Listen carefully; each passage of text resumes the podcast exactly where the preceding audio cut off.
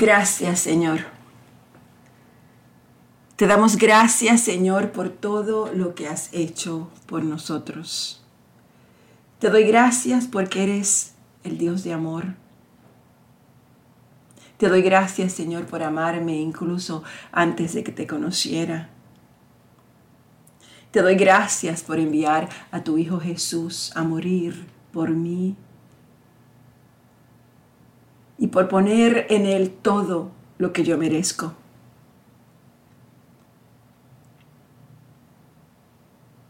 Gracias. Gracias Jesús por haberme dado vida contigo para siempre y una mejor vida ahora. Tu amor me sana y me hace estar plena. Porque tú eres mi Señor. No hay para mi bien fuera de ti, Señor.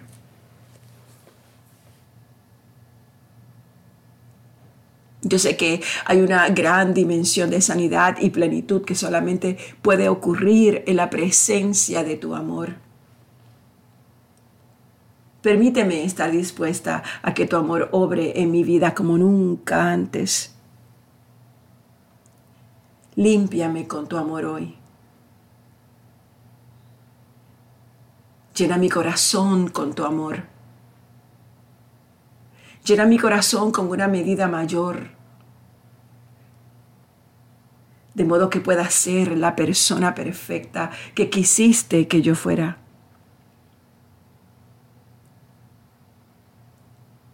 Perfecciona, Señor, tu amor en mí,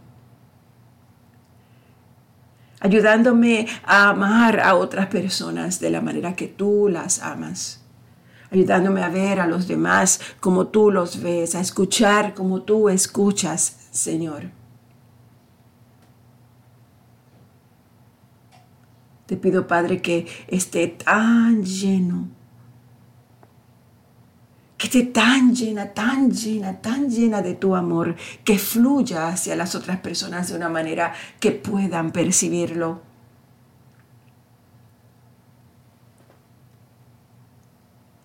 Muéstrame las cosas amorosas que debo de hacer en cada situación. Muéstrame las decisiones que debo tomar. Muéstrame el camino que debo seguir siempre. Siempre iluminado con una luz diferente a la luz del resto de los caminos. Para estoy muy agradecida porque nada puede separarme de tu amor, porque tu palabra me lo garantiza, porque tu palabra me lo dice, tu palabra me lo asegura, tu palabra lo declara, Señor. Sin importar hacia dónde vaya, ni que haga, ni siquiera mis defectos, Padre, tu amor es incondicional. Y yo te doy gracias, porque por tu amor soy más que vencedora. Gracias por tu amor inagotable, por tu misericordia que nos rodea día a día, Señor, que me rodea día a día, porque yo confío en ti, Señor. Padre, te doy gracias por el centro de vida cristiana. Y presento ante ti, mi Dios, a cada uno de los hombres y mujeres. Presento sus temores. Te presento sus desilusiones.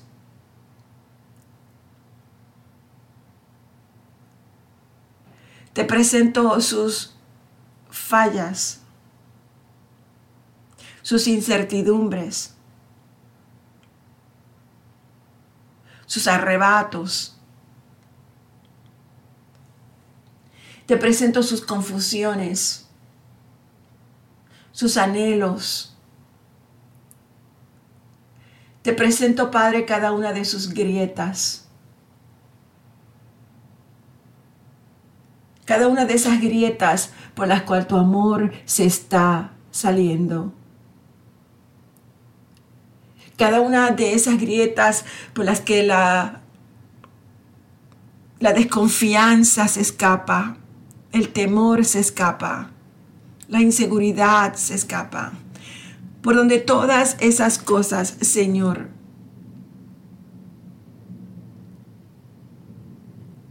penetran y se unen a tu palabra. Pero son tantas, Señor, que diluyen tu palabra en ellas, en ellos.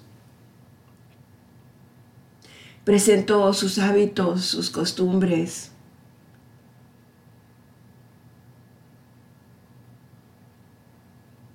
Todas sus confusiones, Señor. Y te pido, mi Dios,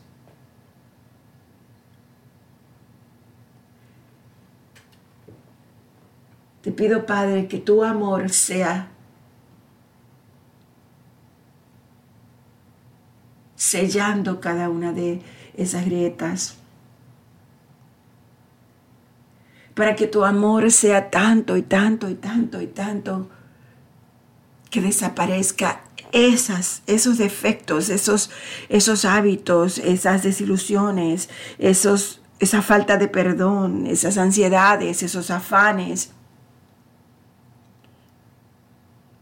Que sea tu amor el que los diluya en vez de esas situaciones las que diluyan tu amor.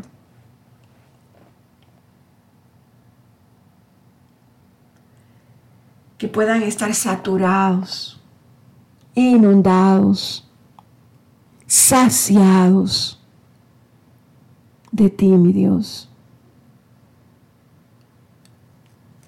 Y que nada ni nadie les turbe porque tienen todo, todo lo tuyo en ellos. Para que no haya ningún viento, ninguna marea que los pueda sacudir. Porque están cimentados en tu amor. Y yo sé, Señor, que para ti todo esto es posible, porque todo esto tú nos lo dices en tu palabra. Y por eso te pido todas estas cosas, Señor, sabiendo que tú llenarás sus corazones con una medida mayor de la que cualquier cosa puede llenarles. Te lo pido, mi Dios, en el nombre de Jesucristo. Amén. Y amén. Buenos días. Padre, gracias por este día. Buenos días, buenos días, buenos días. Santo eres, Señor. Hoy continuamos con la lectura de el libro de Ezequiel. Comenzamos a leer el capítulo 10, no, el 11. Comenzamos con el capítulo 11. Y aprendimos algo interesantísimo en el capítulo 8 y el 9 y el 10 sobre todo en el capítulo 8, la profecía que se dio en el año sexto del cautiverio del pueblo de Israel, en el mes sexto, que sería entre agosto y septiembre, cuando mientras Ezequiel estaba sentado en, la casa y, y, los ancianos de Judá estaban con él, él tuvo una visión, una visión increíble de una figura que parecía de hombre desde sus hombres, de sus lomos, de sus lomos para abajo. Y eso parece ser que esa fue la, visión más cercana que tuvo Ezequiel de Dios. Fue como una mano que lo tomó por el cabello y el espíritu lo transporta en visión hasta Jerusalén para que observara lo que estaba pasando dentro del templo. Y eso se me quedó en la mente durante estos días y cuando leímos el capítulo 10 ayer, pues más que nada me, me, impactó porque es en este capítulo donde él tiene una visión de la gloria de Dios y cómo todo el atrio se llena de esa gloria maravillosa del Señor. Y él vio esta gloria junto con los querubines que salían del templo por la puerta. Y eso viene a ser como, como, como una demostración, como una visión de la Shekinah, o sea, de la presencia de Dios. Y, él pudo ver cómo esa presencia de Dios, como esa Shekinah, la Shekinah de Dios se alejaba del templo por causa del pecado que la gente estaba cometiendo.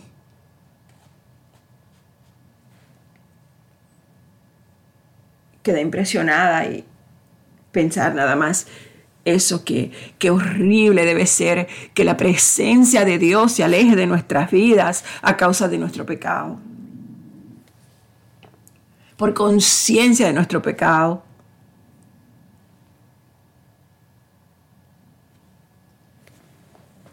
Así que continuemos leyendo el, el capítulo 11. Este, en este capítulo comienza con un mensaje de juicio para los líderes de Israel.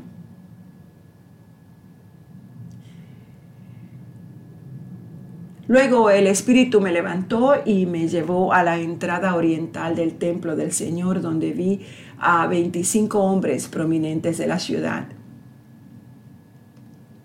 Entre ellos estaba Hazanías, el hijo de Azur, y Pelatías, el hijo de Benaía, quien eran líderes del pueblo.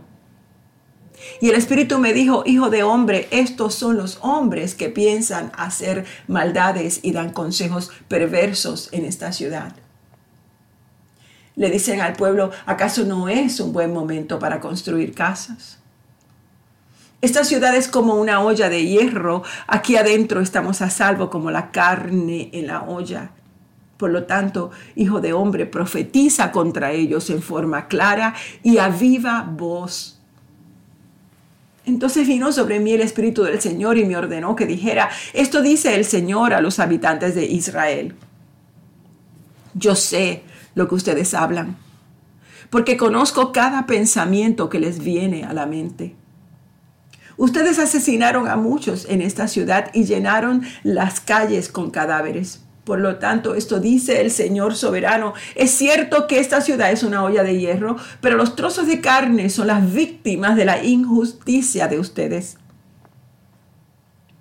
En cuanto a ustedes pronto los sacaré a rastras de esta olla. Les haré caer la espada de la guerra que tanto temen, dice el Señor soberano. Los expulsaré de Jerusalén y los entregaré a extranjeros que ejecutarán mis castigos contra ustedes y serán masacrados hasta las fronteras de Israel. Ejecutaré juicio contra ustedes y sabrán que yo soy el Señor. No. Esta ciudad no será una olla de hierro para ustedes, ni estarán a salvo como la carne dentro de ella. Yo los juzgaré incluso hasta las fronteras de Israel. Y sabrán que yo soy el Señor. Pues se negaron a obedecer mis decretos se negaron a obedecer mis ordenanzas, en cambio han imitado las costumbres de las naciones que los rodean. Y mientras yo aún profetizaba, murió de repente Pelatías, el hijo de Benaía. Entonces caí rostro en tierra y clamé, oh Señor soberano, ¿vas a matar a todo Israel? Luego recibí este mensaje del Señor. Hijo de hombre, el pueblo que aún queda en Jerusalén habla de ti, de tus parientes y de todos los israelitas desterrados. Dicen, ellos están lejos del Señor, así que ahora Él nos ha dado a nosotros la tierra que les pertenecía. Por lo tanto, dile, dile a los desterrados, esto dice el Señor soberano. A pesar de que los esparcí por los países del mundo, yo seré un santuario para ustedes durante su tiempo en el destierro. Yo, el Señor soberano, los reuniré de entre las naciones a donde fueron esparcidos y les daré una vez más el territorio de Israel. Cuando los israelitas regresen a su patria, quitarán todo rastro de sus imágenes repugnantes y sus ídolos detestables. Les daré integridad de corazón y pondré un espíritu nuevo dentro de ellos. Les quitaré su terco corazón de piedra y les daré un corazón tierno y receptivo para que obedezcan mis decretos y ordenanzas. Y entonces verdaderamente será mi pueblo y yo seré su Dios. Sin embargo, a todos los que añoren las imágenes repugnantes y los ídolos detestables, les daré su merecido por sus pecados. Yo, el Señor soberano, he hablado. Esta es la visión que mencioné. Luego los querubines desplegaron sus alas y se elevaron por el aire con las ruedas junto a ellos, y la gloria de Dios de Israel se sostenía en el aire por encima de ellos. Entonces la gloria del Señor se levantó de la ciudad y se detuvo sobre la montaña que está al oriente.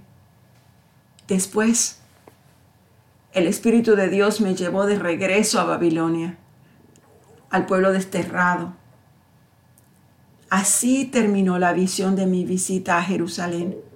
Entonces les relaté a los desterrados todo lo que el Señor me había mostrado.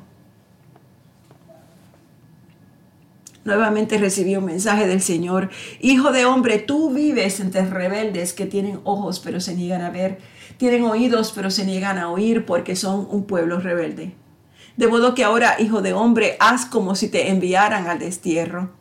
Prepara tu equipaje con las pocas pertenencias que podría llevarse un desterrado y sal de tu casa para ir a otro lugar. Hazlo a la vista de todos para que te vean, pues quizás presten atención a eso, por muy rebeldes que sean. Saca tu equipaje en pleno día para que te vean. Luego por la tarde, aún mientras ellos te estén mirando. Sal de tu casa como lo hacen los cautivos que inician una larga marcha a tierras lejanas. Cava un hueco en la muralla a la vista de todos y sal por ese hueco. Mientras todos observan, carga el equipaje sobre los hombros y aléjate caminando en la oscuridad de la noche. Cúbrete el rostro para que no puedas ver la tierra que dejas atrás, pues yo he hecho de ti una señal para el pueblo de Israel. Por lo tanto hice lo que se me ordenó. A plena luz del día saqué mi equipaje lleno de cosas que llevaría al destierro. Por la tarde, mientras el pueblo seguía observando, cavé con las manos un hueco en la muralla y salí en la oscuridad de la noche con el equipaje sobre los hombros. A la mañana siguiente, recibí este mensaje del Señor.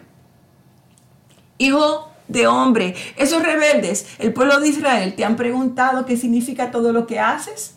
Diles, esto dice el Señor soberano. Estas acciones contienen un mensaje para el rey Sedequías en Jerusalén y para todo el pueblo de Israel. Explica entonces que tus acciones son una señal para mostrar lo que pronto les sucederá a ellos, pues serán llevados cautivos al destierro. Hasta Sedequías se irá de Jerusalén de noche por un hueco en la muralla, cargando solo lo que pueda llevar consigo. Se cubrirá el rostro y sus ojos no verán la tierra que deja atrás y luego lanzaré mi red sobre él y lo capturaré con mi trampa.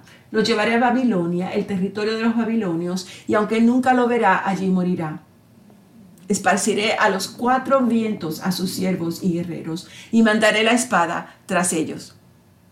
Entonces, cuando los disperse entre las naciones, sabrán que yo soy el Señor. No obstante, algunos los libraré de morir en la guerra o por enfermedades o de hambre, para que confiesen sus pecados detestables a sus captores. Y entonces sabrán que yo soy el Señor.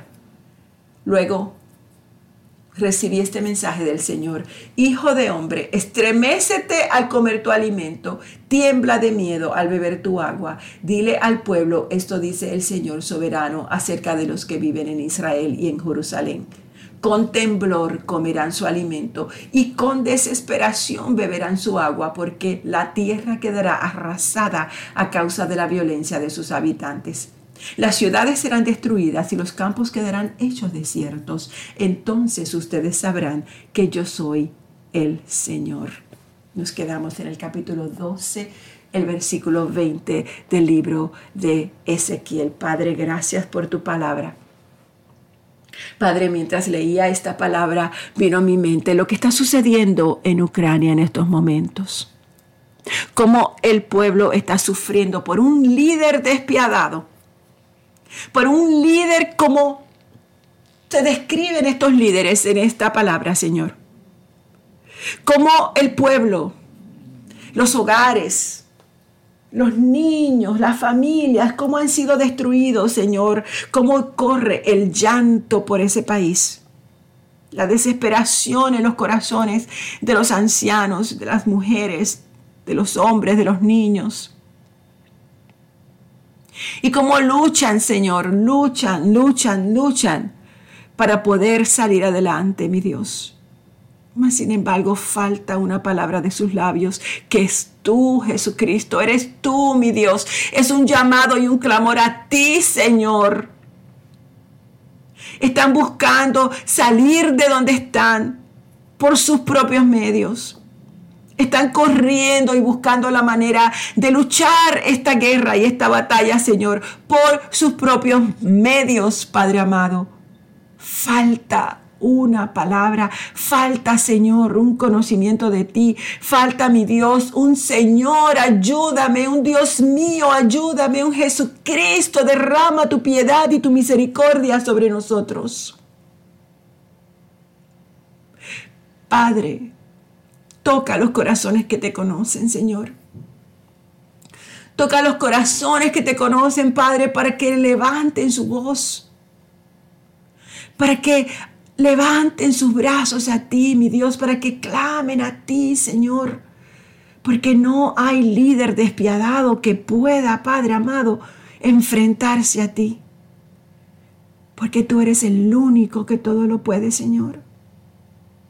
Para despierta, toca los corazones de todos aquellos que podemos orar, de todos aquellos que podemos levantar nuestras manos, de todos aquellos que en libertad podemos decirte misericordia, misericordia, misericordia, Señor. Te pido misericordia por ese pueblo, Señor. Te pido un avivamiento en los corazones de los que te conocen para que se sienta nuevamente tu gloria, tu gracia, para que sea para honra tuya, Señor, para honra tuya, mi Dios. En nombre de Jesús.